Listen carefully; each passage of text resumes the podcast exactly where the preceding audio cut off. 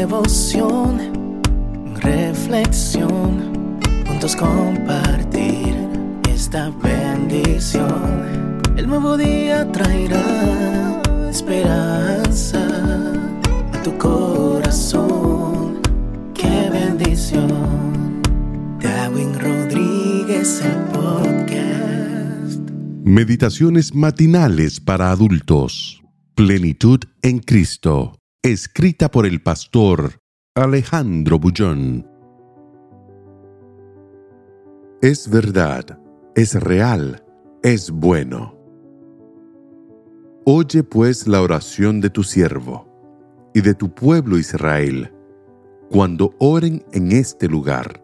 También tú la oirás en el lugar de tu morada, en los cielos. Escucha y perdona. Primera de Reyes 8:30. Ella abre la puerta de su departamento cuando el reloj marca las 4:45 de la madrugada. En otros tiempos, estaría durmiendo a esa hora, pero ahora todo ha cambiado. Se mira al espejo y contiene las lágrimas mientras quita el maquillaje del cansado y bello rostro. La fuerza que ella pone en el pedazo de algodón contra el rostro es sintomática. Le gustaría que limpiase más que el maquillaje. Quisiera verse libre del gusto amargo del fracaso, del olor del pecado, de la ilusión perdida. El agua que sale de la ducha limpia su cuerpo, pero sus lágrimas intentan limpiar el alma. ¿Dónde está la chica que cantaba en el coro de la iglesia? ¿Dónde aquella muchacha de ojos inocentes y sueños lindos que un día salió del interior y fue a la capital buscando realizar sus sueños? Acostada en la cama, recuerda que cuando era niña, oraba todas las noches la oración que su madre le enseñara. Muchas gracias, Señor por el día. Por mi padre, por mi madre, por mi hermano. Si pequé, por favor perdóname. En nombre de Jesús, amén. Si pequé, ella vive 24 horas por día con la luz de neón de la conciencia encendida en la misma palabra. Pecadora. Es su sentencia es su destino. ¿Habría salida para ella? El texto de hoy trae un pedido del rey Salomón.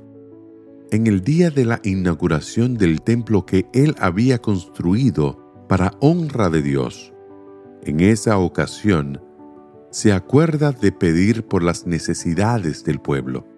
El perdón parece ser la mayor de ellas.